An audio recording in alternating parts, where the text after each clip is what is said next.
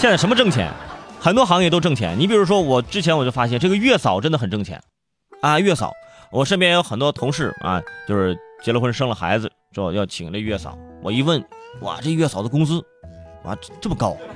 比如说最近浙江杭州的一位吕先生啊，吕啊不是吕旭彤啊，就是吕先生请了一位月嫂，这个月嫂呢是一万五千八一个月，但是呢，呃，就是在工作了一段时间之后呢，这个吕先生就觉得月嫂啊缺乏责任心啊，不能沟通等等问题，将其辞退，而且经常就是做着做着饭啊，回屋睡觉去了，然后呢锅都烧漏了。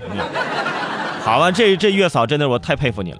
于是呢，这月嫂就说：“行，那那我就走吧。”离开的时候就说：“那个我不会网上打车，嗯，吕先生，要不你就帮我叫个车呗？嗯，然后到时候我我再把车钱给你啊。”然后给他打了个车。到家之后就把吕先生给拉黑了，拒绝还这个车钱。啊，吕先生说：“不给车钱算了吧，算了，我送你走。”哼然后他还自己抱怨呢。这月嫂抱怨说。哼，我自己吃减肥药都没瘦一斤，我在你们家我都瘦了五斤了，我回家我要好好补补我。天哪，瘦了五斤还挣了一万五千八，你还不愿意了？我愿意免费换二十斤。吕先生，你们家现在还招月嫂那个招月叔吗？你们现在啊？免费减肥的事儿还给你钱？当然了，月嫂的工作具体做的怎么样呢？我们这是不知道的。但是最起码人打车的钱得给人家吧，是吧？请神容易送神难，送神容易要钱难。而且你让别人怎么想？啊，拿着没有比你多的工资，长着比你多的肉，最重要的还是花更多的钱去减肥，图什么？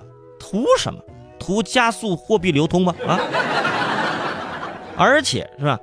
我们都知道，月嫂虽然高薪，但是呢，她也是一个非常辛苦的职业，毕竟付出和回报成正比。啊，觉得自己累了，发现自己瘦了，就感觉不得了了。怎么？你是来伺候月子的，你还是来自己坐月子的？